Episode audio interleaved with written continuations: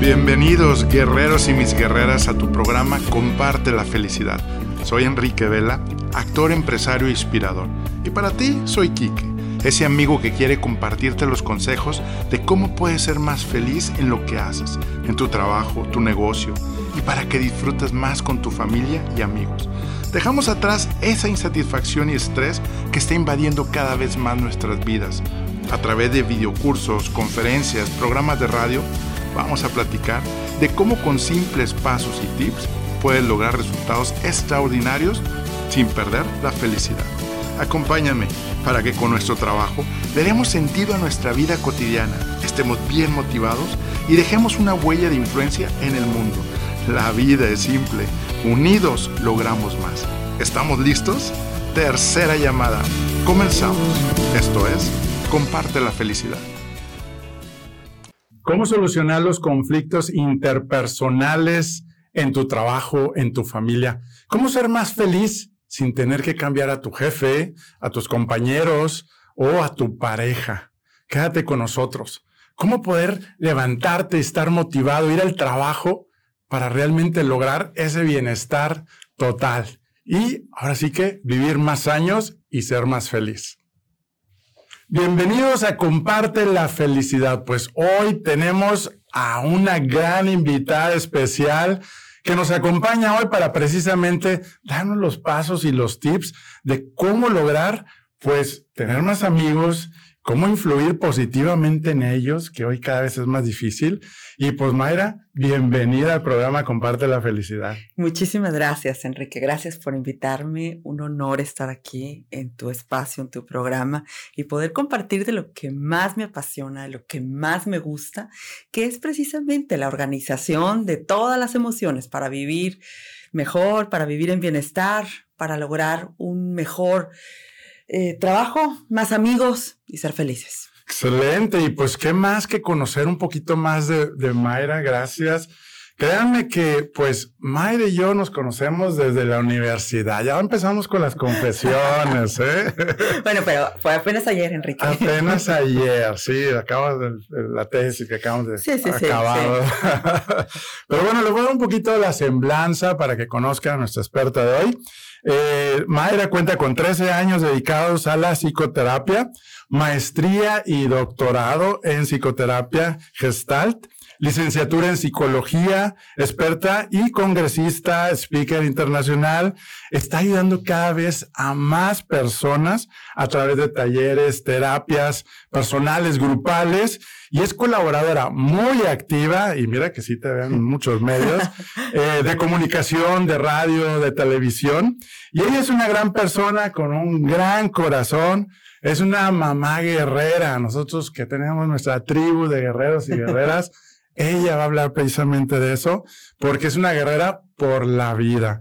Y pues quiero también tomar una frase que ella comparte en sus redes. Ándale, ¿sabes cuál de todas? Este, a ver. Vivir la vida que merecemos. Así es. Sí, una vida que vale la pena vivir. Así es. Oye, Mara, ¿y cómo fue eso que empezaste a emprender en esta, ahora sí que, pues todo esto que estás haciendo y que estás transformando vidas, este, a través de, pues todo tu conocimiento, práctica. ¿Cómo empezó todo? Bueno, pues comenzó como muchas personas comenzamos con un tema personal. mi hijo mayor tenía ahí una, una cuestión de una enfermedad alérgica muy, estaba chiquito en aquellos tiempos, no estaba, era todavía un niño chiquito. Entonces, este, llego con un, hoy es un, amigo, llego con un amigo doctor homeópata. Entonces, cuando, cuando llevo a, a, mi hijo y este, y lo presento y le digo, bueno, es que mira, tiene esta cuestión alérgica recurrente. Ah. La primera pregunta que me hace es, ¿Qué emociones vivió el niño hace tres años? Digo, hace tres días. ¿Qué emociones viviste tú como mamá hace tres días? Entonces, cuando me pregunta esto el médico, te estoy hablando hace 15 años, cuando me pregunta el médico qué viviste eh, tú emocionalmente, qué vivió el niño emocionalmente, es la primera vez que eh, en mi vida personal me estaba cuestionando las emociones que realmente estaba yo procesando, cuál era mi realidad emocional y cómo mi realidad emocional y cómo la realidad emocional de mi hijo estaba impactando en su salud. En aquel momento era un cuadro alérgico recurrente. Entonces, gracias a, ese momento, es que empiezo a adentrarme al mundo de las emociones. Okay. Inmediatamente eh, después empiezo eh, con, a entender qué es lo que sucede, cómo, cómo las emociones eh, son parte contundente de mi vida, de mi conducta, de mis relaciones interpersonales, inclusive en ese momento de mi salud o de la salud de cada uno de nosotros. En el caso de las mamás, ahorita dijiste, en el caso de las mamás, obviamente las emociones de mamá, cómo impactaban o cómo impactan directamente en la, biológicamente en nuestros hijos. Entonces, a partir de ese momento comienzo un camino de eh, no solamente eh, aplicado obviamente a mí y a mis hijos, sino poder entender más, poder este, adentrarme a ese sí, autoconocernos, ¿no? autoconocernos. Comienzo con, con un diplomado, me voy a un taller, del taller surge la licenciatura, y la licenciatura sigo y surge la maestría y después el doctorado. Y la verdad también un chorro, porque la verdad no dejas de aprender y de estudiar y de doctorados y ahora que sigue, ¿no? Que sigue más, ¿no? lo que la vida... creo que eso es lo importante, ¿no? De seguir, no dejar de, de, seguir aprendiendo. Así es. Y me dijiste algo muy padre eh, Enrique, porque cuando voy aprendiendo todo esto me doy cuenta el regalo que tenemos de vida. Sí, Estamos aquí y ya estás caminando, ya estás interrelacionado, ya tienes todo.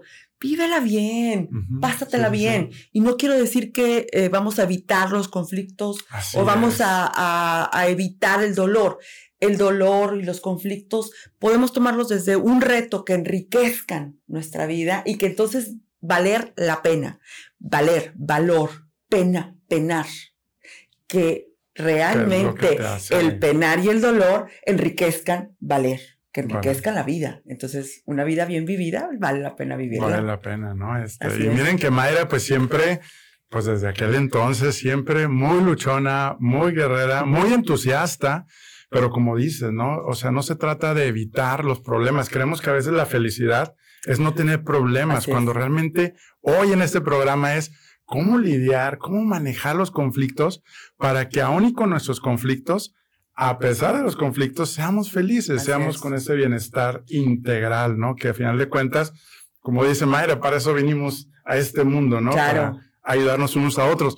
Pero ¿por qué ahora los problemas y los conflictos interpersonales? Si, si la esencia del ser humano es ayudarnos unos a otros, ¿por qué no estamos peleando siempre unos con otros? Así es. Pero antes de seguir y pasar a los pasos de cómo lograr tener esa, pues más amigos y influir en los demás, pues vamos a pasar también a la sección más esperada que se llama Lo que no sabías de Mayra Blackmore. ¿Sí? ¿De qué se trata? Te voy a, preguntar varias preguntas.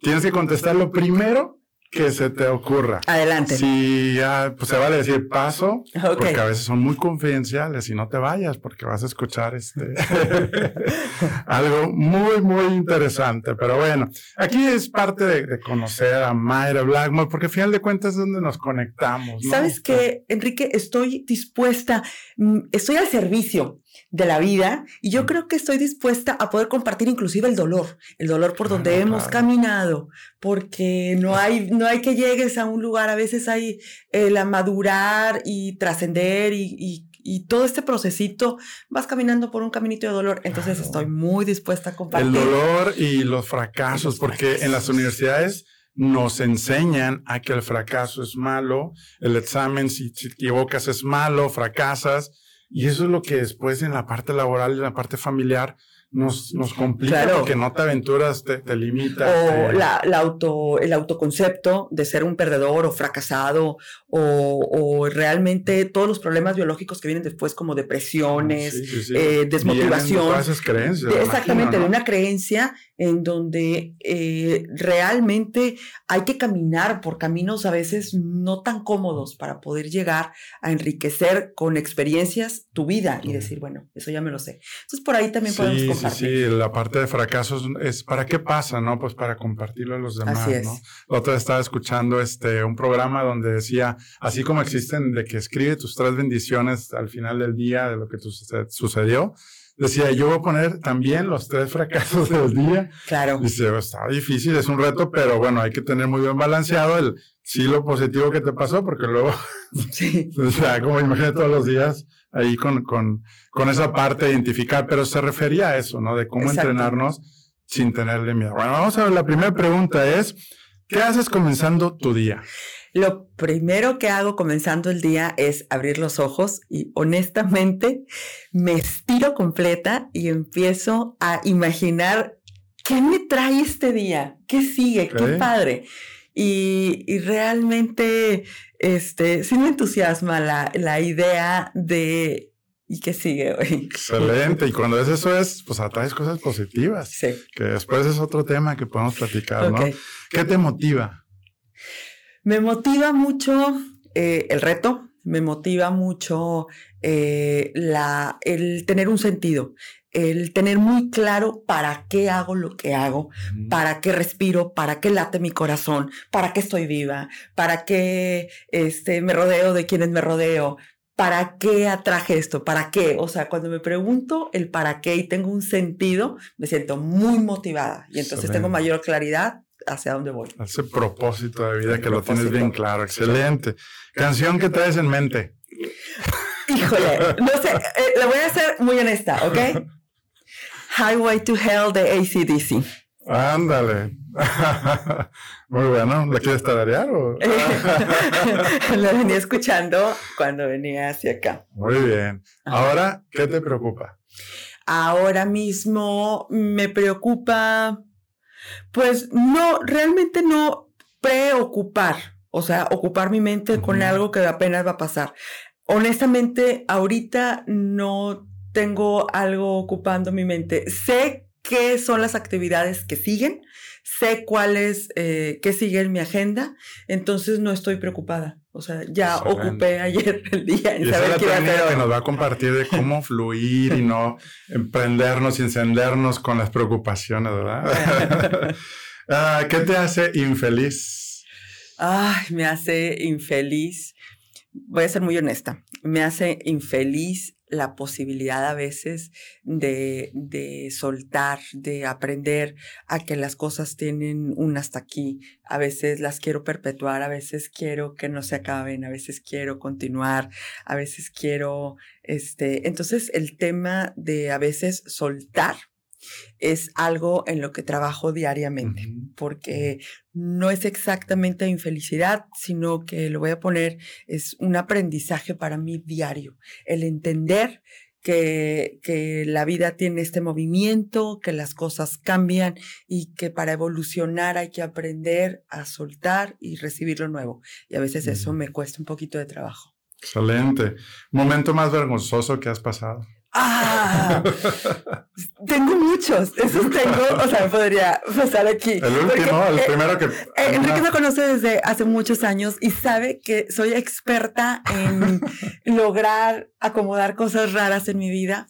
Este, eh, momentos vergonzosos, las primeras ocasiones que entraba a dar un taller o que iba al público se me rompían los zapatos. La primera vez fue, de verdad, en la Universidad de Río, en Brasil eh, entra, entro a un salón súper, súper, súper lleno, este, con el traductor de portugués, con todo. Y confieso que iba súper nerviosa porque eran las primeras veces que me ponía enfrente de un, este, de un auditorio y además era un auditorio que, que eran estudiantes de Gestalt. O sea, no era como que yo me podía equivocar, o sea, realmente era gente que sabía del tema. Entonces, me paro al frente eh, con toda mi energía y yo creo que fue demasiada energía que la hace y se rompe el zapato. Entonces ahí fue una y tuve que dar la conferencia que descalza, porque me tuve que quitar, porque aparte me fui como muy guapa, entaconada y todo, y ¡pac! se rompió. Este, en oh. otra ocasión me, me, sucedió lo mismo, pero fueron las primeras veces. Creo que traía demasiada energía acumulada y fue en los pies. en una línea, tu fracaso más grande. Mi fracaso más en una grande. Frase. Este, mi fracaso más grande es cuando no creo en mí misma cuando entro en momentos de ansiedad y me cuestiono mi, mi ser en este momento, en, en la tierra, me lo cuestiono y me trato mal y me violento y me maltrato y me hablo mal de mí. Ahí esos son los momentos de fracaso. Sí, sí. Muy bien. ¿Qué te enoja? Ah, me enoja, híjole, este, me enoja cuando las, cuando, cuando quedamos en una cosa y, y, y, de repente. Falta de compromiso. Falta de compromiso. Este o, o, o algo que me enoja mucho, cuando eh, siento que tengo claridad en algo y, y luego hablo y digo, no, cuando me voltean mis palabras, cuando dicen, no, es que tú dijiste que, y, y, voltean mis palabras, entonces dije, a ver, a ver, yo no dije eso. Sí, que te, se engancha uno, ¿no? Sí, ahí, este, sí. ¿Tú crees que Jack, el de Titanic, sí pudo haberse subido a la, a la, a la balsa? A la balsa. Honestamente sí. Sí, ya este Cameron después dijo, sí, sí podía subir. Sí, se podía subir. Lo que pasa es que ahí todavía le sobró caballerosidad y a ella le sobró un poquito de humildad. Pues que fue el marketing de engancharnos, de, de, precisamente seguir recordando esa escena. Ahí está. Este, ¿tu mayor aprendizaje? Mi mayor aprendizaje, yo creo que, honestamente, lo sigo teniendo. Me considero todavía de verdad estudiante de la vida. Sigo aprendiendo todos los días. Es como cuando creo que ya domino un tema, viene una experiencia nueva en donde yo hago, wow, universo, Dios, ser superior, yo no sé. Sigo maravillada porque sigo aprendiendo todos los días. Muy bien, muy bien. ¿Tu mejor amigo en la universidad? Una pregunta muy capciosa. Enrique fue mi mejor amigo de universidad. Sí. Muy bien. ¿Tu mejor mentor? Em, mi mejor mentor creo que fue eh, al día de hoy el doctor Fernando García Licea, el director del Instituto Gestalt Monterrey. Excelente, excelente, muy bien. Ah, ¿Perro o gato? Tengo cuatro perros y dos gatos en mi casa. Y a los, seis los amo. Ok. ¿Mayor bendición en tu vida? les sigo teniendo. No, no hay una, hay miles la mayor bendición es mi vida misma. Y no es desde un narcisismo, sino desde un honrar que estoy aquí y a través de honrar mi vida, honro y amo los de cada uno que estoy alrededor. Excelente. No, pues muy padre. Pues ya escucharon las confesiones aquí de, de Mayra Blackmore. Pues ahora vamos a pasar un poquito a precisamente cómo solucionar los conflictos interpersonales, ¿no? Cómo a veces los conflictos interpersonales pueden acabar hasta con nuestro trabajo, nuestra vida, este, ¿por qué existen los problemas? O sea, ¿por qué existen los problemas interpersonales? O sea, ¿cuáles son las causas que tú crees que, que hoy en día la sociedad pues estamos enfrentando? O sea, ok. Lo voy a, bueno, lo voy a llevar un poquito más profundo y existencial, con muchísimo amor y respeto a cada uno de los que nos esté escuchando y a cada una de las personas que estén aquí. El tema de, de, relaciones interpersonales, yo creo que es un tema que siempre es importante, es el tema que nos lleva a terapia, es el tema donde existe el amor, ¿sí? Sobre todo en relaciones afectivas, realmente es lo que nos mueve en la vida, el amor. Entonces, pasamos de relaciones interpersonales a amor, porque lo que nos duele en las relaciones interpersonales, eh, me refiero al conflicto, es la parte, que nos duele? A quien queremos, a quien sentimos cariño, con quien sentimos afecto. Y entre más cariño y más afecto y más amor, más dolor, más dolor siempre. Porque no podríamos hablar de que fuera un conflicto eh, de una relación interpersonal alguien que no quiero o alguien que no admiro, incluyendo, por ejemplo, en los trabajos, a mis jefes o a mis compañeros de trabajo, en donde tú piensas que tú no quieres a esa gente. Sin embargo, estás inmerso en, una relación interpersonal en donde hay probablemente admiración, ¿sí? O hay rechazo, o hay alguna emoción que te está moviendo, y entonces ahí se genera el conflicto. Vamos a imaginar que de entrada, todo lo que está afuera de mí está hablando de mí. Sí, es una parte muy existencial, tal vez. Sin embargo, eh, el conflicto interpersonal me está hablando de conflictos que están sucediendo en mi interior, que tienen una base regularmente desde mi infancia por situaciones que no se pudieron completar eh, en su totalidad y que de alguna manera quedaron abiertas, que de alguna manera... sueltas, que le llaman. Exactamente, quedan incompletas esas heridas. Inconscientemente busco desde ese momento hasta la edad adulta, completar la experiencia, sanar la herida. Y la única manera en que lo podemos hacer es a través de los demás, porque eh, está comprobado científicamente que la evolución del ser humano es eh, en compañía de los demás. Realmente evolucionamos a través de los demás, porque si yo pienso que estoy sola, que no, que yo puedo conmigo misma, que no necesito a nadie y me voy al tope de una montaña a, arreglar mis problemas, lo único que voy, a probar es involución. y, voy a involucionar automáticamente, voy para atrás. Yo necesito de los demás.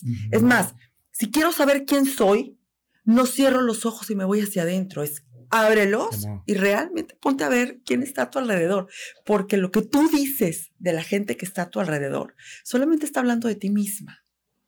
Y yo sé que aquí entra mucha Es como un espejo, ¿no? Y como dicen... Este, Total. Es como la educación de, lo, bueno, pues sí, que a veces somos espejos. De hecho, hay una frase, ¿no? Donde dicen que eh, como hispanos o en Latinoamérica estamos rotos emocionalmente y es por eso que después queremos eh, afectar a otros. Es, eh, algo por ahí. Lo claro, que porque a veces este eh, lo que me puede conectar a ti es, por ejemplo, mi coraje. Entonces, inconscientemente, no estoy hablando que seamos una máquina que abrimos los ojos y andamos por ahí molestando o, haciéndole la vida de cuadritos a los demás. Eso, a menos que tuvieras algún diagnóstico de trastorno, podría ser posible. Pero en una vida, vamos a suponer, entre los estándares de lo normal, si es que la normalidad podría ser una palabra, este, tú te levantas los ojos y no piensas en irle a hacer la vida de cuadritos a alguien, pero ese alguien tampoco se va a levantar para molestarte a ti. O sea, yo voy caminando por la vida y a veces parecería que soy víctima de las circunstancias, víctima de la gente, víctima de mis jefes, víctima de mis compañeros de trabajo, víctima de mis hermanos, de mis amigos y, y voy victimizándome mucho. Y ahí es... Yo creo que es una de las causas principales que nosotros mismos generamos, ese conflicto. Ahí está, y lo que tú dices, el espejo roto, ¿no? Es cuando yo hablaba de completar, es precisamente esa parte de de mí solamente veo un fragmento ¿sí? Me veo, no me veo completo, me veo en un fragmento. Inconscientemente quiero verme completo y es a través de los demás. Y lo que veo de los demás no habla de otra cosa más que de mí mismo. Más que de ti mismo.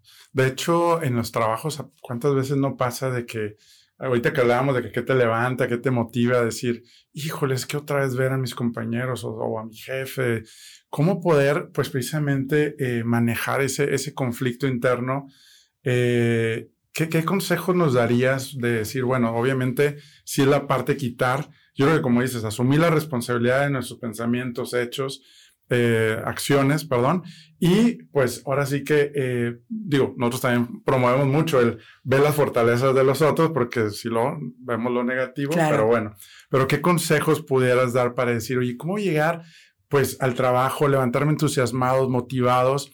Y no tener como estar cargando, porque a veces creemos que el trabajo, nadie busca de que cómo ser feliz en mi trabajo, todos queremos ser felices en nuestra vida. Así es. Pero como tú dices, tenemos que entrelazar que necesitamos de los demás y estamos en ese modo a lo mejor egoísta donde decir, ah, no, pues yo, yo, yo, yo tengo lo que necesita para tener el éxito y, ¿Qué, qué consejos nos puedes dar ahí? Este? Bueno, lo primero que yo me cuestionaría, porque no estoy diciendo, no se trata tampoco de convencer a las personas que tengan un trabajo que, que realmente eh, los haga muy infelices, ¿no?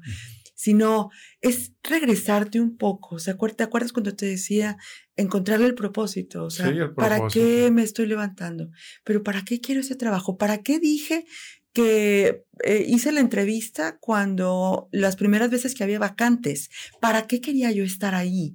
¿Para qué peleé por ese puesto? ¿Para qué puse una solicitud de, trabajo si realmente hoy soy tan infeliz? Entonces, primero hay que regresarte porque hay un propósito que te estás perdiendo. La cuestión aquí es que si tú pierdes el propósito, entras en una infelicidad inmensa porque no sabes ni para qué, exactamente, ¿no? sabes ni para qué haces lo que haces, ni para qué estás ahí.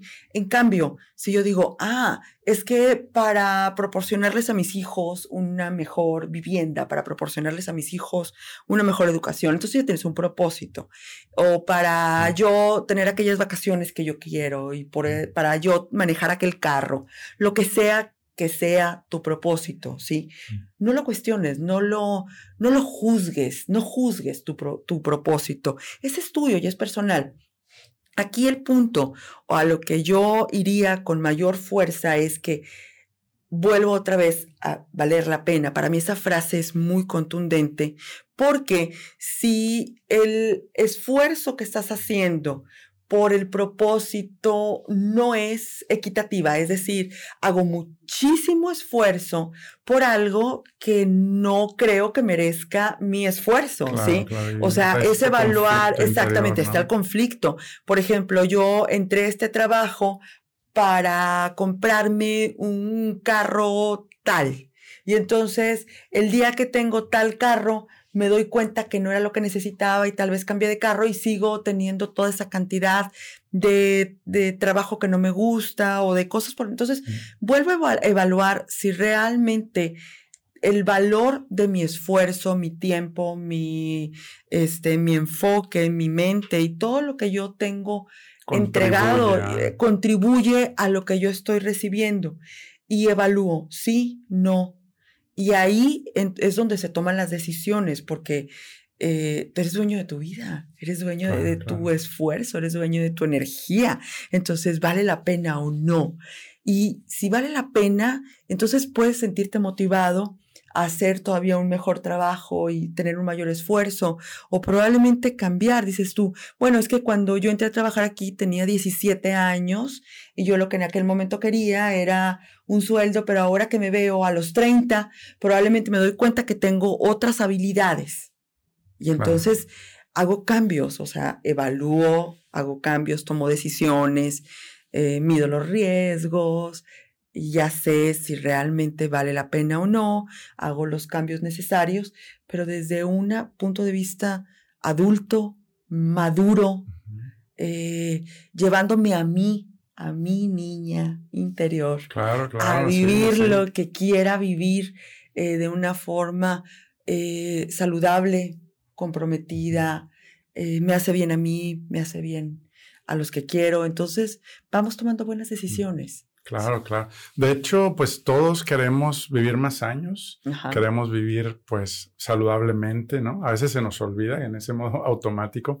Y de hecho, sí, como tú dijiste hace rato, la ciencia de la felicidad también comprobó que haciendo estudios también cualitativos y de todo tipo de estudios, donde los que tuvieron mayores eh, longevidad, o sea, que tuvieron más, son los que tenían mejores relaciones interpersonales. O sea, a final de cuentas, si a veces hay cuatro personalidades que de repente, perdón, una de ellas es, oye, pues es que a mí no se me da el estar conectándome con la gente, ¿no? Que a veces no soy muy amiguero, ¿no? Este, pero yo creo que es la oportunidad, ¿no? De cómo poder sanar, como dices, eh, las cosas no resueltas y cuántas veces también con nuestros familiares, nuestros padres, cuando tenemos ese enojo, que nos peleamos, ¿cómo podemos durar años? Peleados con hermanos, con familiares.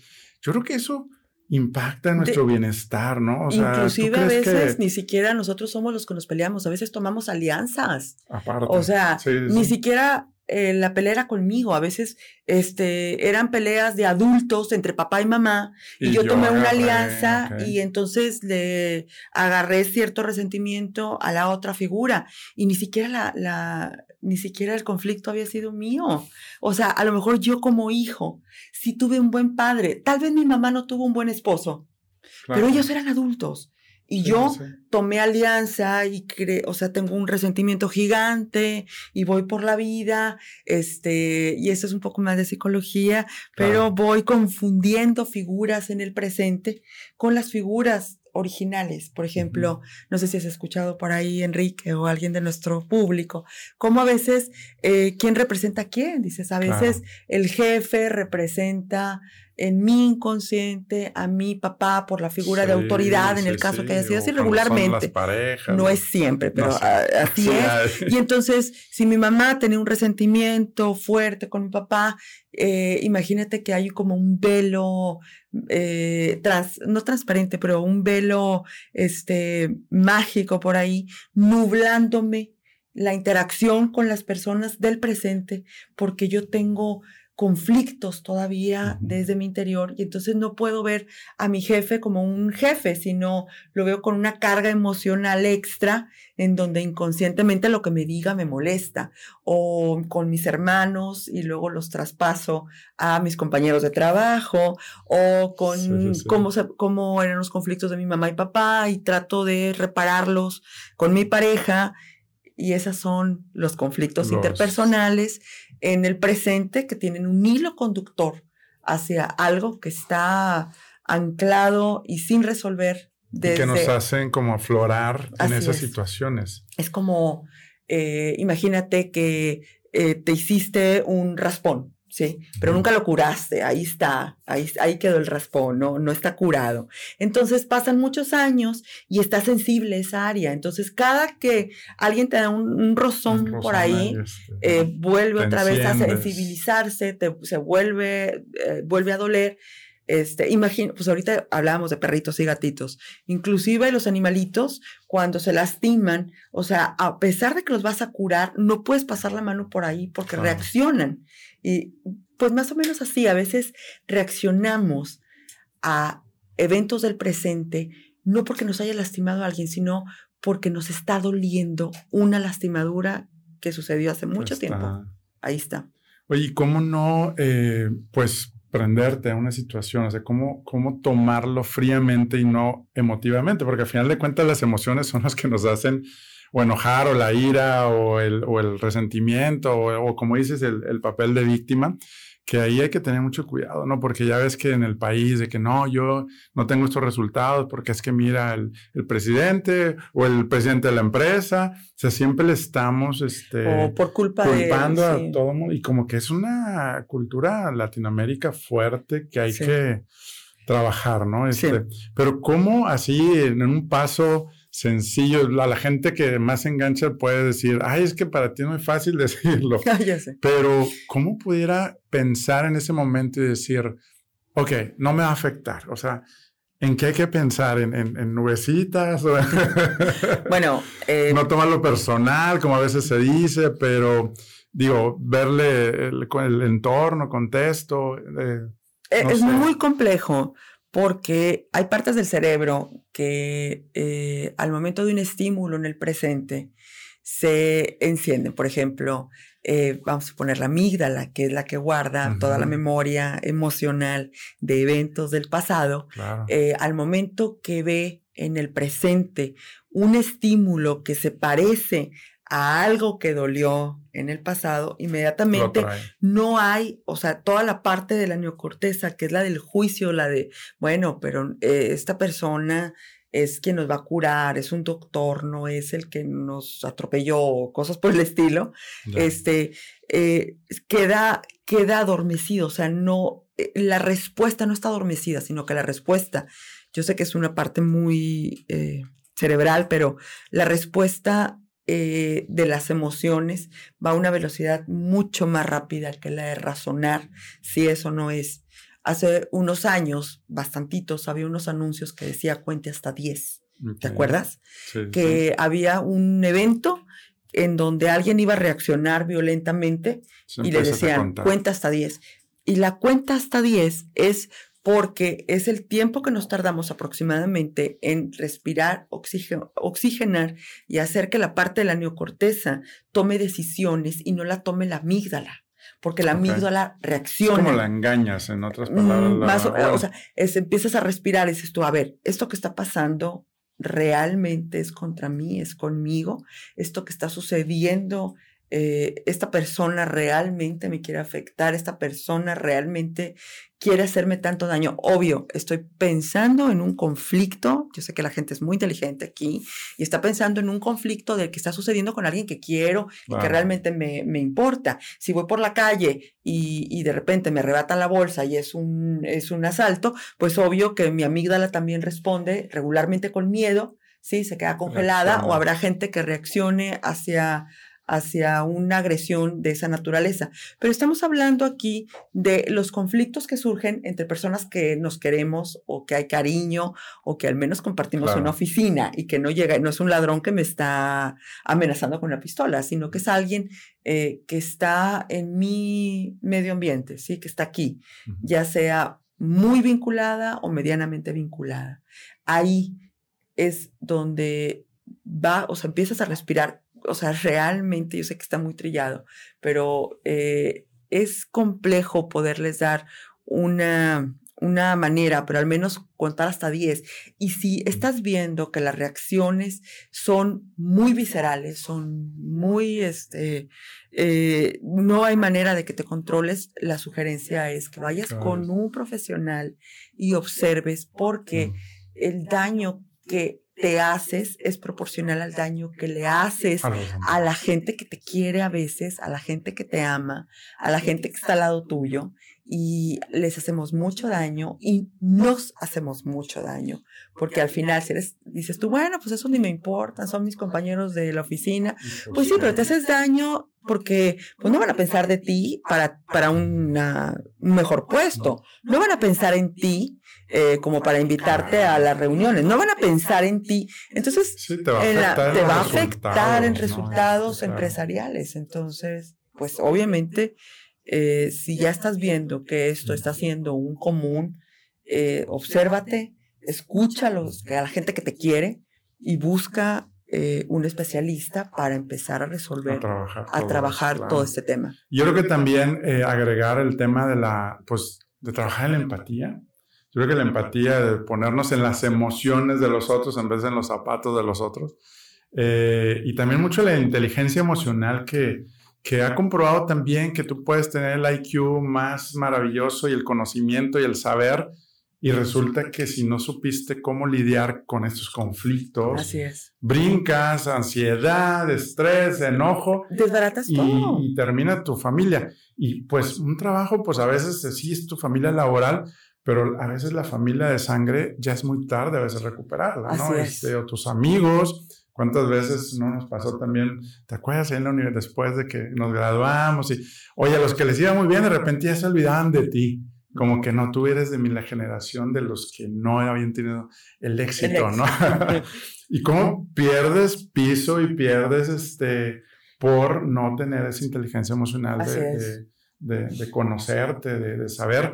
Y también acá, pues nosotros los hombres que a veces creemos de que no, emociones es igual a que nosotros nacimos sin emociones como robots, pues no, o sea, yo creo que... Es, yo creo que la parte de educación que vamos teniendo y de evolución como, como generaciones, de entender que eh, cada vez yo me encuentro en nuestros hijos, ahorita hablamos Enrique y yo de nuestros hijos, y de toda la parte que ellos van aprendiendo, cómo las nuevas generaciones están mucho más sensibles a la parte emocional. Eh, también, también vemos otras cosas, desafortunadamente.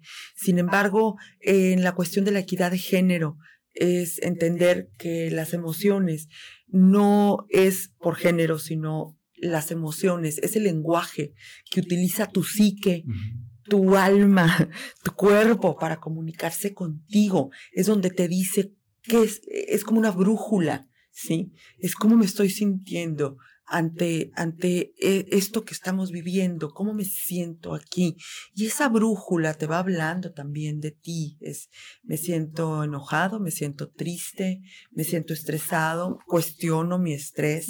el estrés que estoy teniendo es por una situación que está sucediendo en este presente o es por un, un recuerdo que yo me estoy acordando aquella vez que me pasó que me pasó tal, porque entonces estoy estresada gratis. Mi inconsciente es inocente y es atemporal. Basta con que me acuerde para yo toda, desde la punta de mis pies hasta el cabello, sentirme mal. Entonces, a veces evocamos recuerdos, evocamos memoria de situaciones y emocionales. Entonces hay que estar muy pendientitos. Si esto que estoy sintiendo es algo que está sucediendo aquí y ahora o es un recuerdo evocado. De hecho, yo una de las prácticas también que me ha funcionado es, a ver, si me estreso, ¿me lo soluciona ya el conflicto? No, pues no. Entonces, ¿para qué te estresas? Sí, ahorita pero cuando tomas conciencia, pero si no en automático se pone el, el, el, el estrés, y nos está enfermando como sociedad. Me dijiste, ¿qué te preocupa? ¿Qué te estresa? Es la, es la, a veces le preguntamos, ¿qué te estresa? ¿Qué te preocupa? Y yo te dije, no, ahorita estoy disfrutando, estoy aquí contigo y estoy en paz. O sea, eh, lo, este. lo que me tenía que ocupar, ya me ocupé. Y estresarme es traer a mi memoria posibilidades futuras, es decir, cosas que todavía no suceden en un aquí y ahora.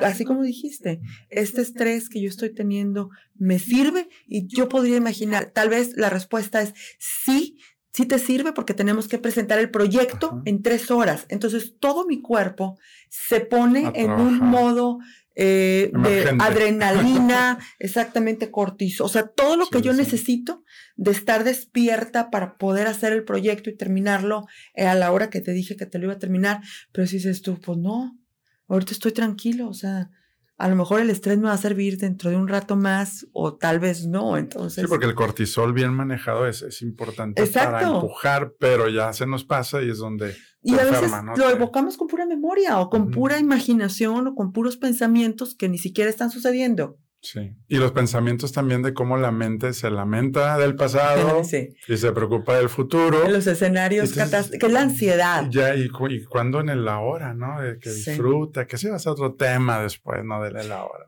Sí, yo creo que podríamos una sociedad ansiosa, porque a veces vivimos, y yo me confieso también, eh, como pues. parte de, de eh, algo que tengo que necesito estar diariamente trabajando conmigo es la ansiedad. muchos y es el estrés y es el, todo lo que podría suceder que tal vez puedo.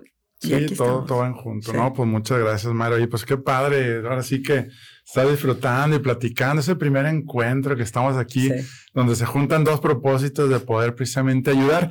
Y hay otra sección también muy padre. Son cinco preguntas, pero es de verdadero o falso, ¿sí? Y aquí, si ya están todos listos, pues bueno, ahí va la, la primera. Responsabilizarme de lo que hago, siento y digo contribuye a la resolución de conflictos. Sí. Verdadero. verdadero. verdadero. Ignorar a las personas incómodas en mi vida me hace más feliz. Eh, es, esa, esa, esa pregunta. Tiene dos caminos. Tiene dos caminos. porque tampoco me ocupo de las emociones de los demás, o sea, no me ocupo no en tu control, exactamente de las personas infelices, pero tampoco las ignoro porque también me están hablando de mí. Si me gancho, si me gancho, mm, es algo en lo que yo podría eh, tener como un tema a trabajar en mi próxima terapia. Exacto. Muy bien. Estar en paz con todos los que me rodean me da ansiedad. no. A veces todo está tan bien que dice, no puede ser que esté todo... no, pero sí es, y, falso. Enrique, lo único que estás evocando es sentirte como siempre te habías sentido probablemente en casa. Si viviste, estuviste en un hogar, una dinámica familiar muy ansiosa, eh, lo único que haces es crear conflictos y cositas en el presente para poder sentirte como siempre te has sentido. Claro, claro. Sí, sí, sí. ok, las buenas relaciones nos hacen más felices y más sanos. Sí. Verdadero, totalmente. Excelente, muy bien, pues ya sabemos, ¿no? Vamos a, trabajar nuestras relaciones interpersonales, no desconectarnos con la familia, con las relaciones del trabajo, con nuestros vecinos. ¿Sabes cómo lo podría poner, Enrique? Trabajar en nosotros a través de las relaciones interpersonales. Exacto, sí, sí, sí. Es trabajo en mí, es exactamente, es un medio para compartirlo, ¿no? Sí, yo me convierto en esa frase también media trillada de Buda, o sea, yo me convierto en el cambio que quiero ver en los demás. Quiero, que quiero, que quiero que sea, por ejemplo, esa persona, este, eh, me enoja mucho eh, lo, violento de la persona de enfrente. Entonces, ¿cómo soy yo violenta? Y hay personas que me dicen, no, yo no soy violenta. Bueno, probablemente eres violenta contigo misma. ¿Cómo te hablas? ¿Cómo te violentas? ¿Cómo te persigues? Entonces es, parte lo trabajo en mí a través de los demás, para mí y para los demás. Hay una técnica también muy buena de agradecer, que es todo el tema de gratitud, que es una de las emociones positivas. El amor es la primera y la madre también es la gratitud. Cuando haces el ejercicio de agradecer una carta por esa persona, porque a veces ya ya ni vive y, sigues dolido y, impactado, ¿no? Y a veces ah, es como que no, es que yo no puedo escribir una carta agradeciendo por todo el daño que me hizo. Eso es lo más sanador que puede ser este, así rápido. Y si es tu jefe, tu familiar, tu expareja, es la verdad algo muy recomendable como otra técnica también ahí que, que, no dejemos. Y no se lo dejemos, digo, Dios ahora sí que nos ayuda y nos ayuda a poner las personas indicadas en tu vida, pero no se lo dejemos a Él. Nosotros podemos hacer mucho porque a veces no le pensamos, oye, cambia esta persona. No, nosotros, Él nos dice, ayúdate y que yo te ayudaré. Sí, nos, primero nos entrenamos y luego ya Él nos ayuda a que fluya todo. ¿Sabes? Ahorita dijiste agradeciendo. Es complejo, pero voy a dar un tip. Eh, agradeciendo una carta, puedes comenzar gracias a ti. Y entonces vas a, vas a encontrar que hay muchas cosas. Por ejemplo, gracias a ti sé lo que no quiero en mi vida. Ándale. Gracias a ti sé cuánta violencia yo aguantaba y hoy soy consciente. Gracias a ti. Y entonces realmente se convierte en algo positivo, lo que aparentemente podría ser negativo. Gracias a ti sé cuánta necesidad de, presencia y compañía necesito en mi vida. Gracias a ti sé que no me gusta sentirme abandonada. Gracias a ti sé, o sea, gracias a ti que aprendí. Y ya es donde te empieza, a cambiar, el chip, porque gracias a ti me doy cuenta de lo que ya no quiero. Y eso podría ser un ejercicio. Claro, no, muy buen tip, pues ya saben, se lo pueden llevar y pues siempre hay una persona por ahí que, que es importante hacerlo, ¿no?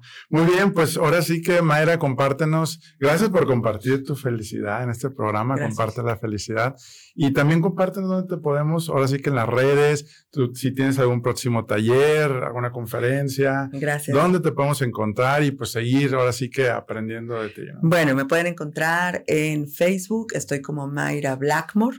Eh, Instagram, Mayra-Blackmore. Ahí voy compartiendo todos los talleres que vamos haciendo. Son talleres, grupos eh, reducidos en donde todo el mundo trabaja y, de que sanan, sanan.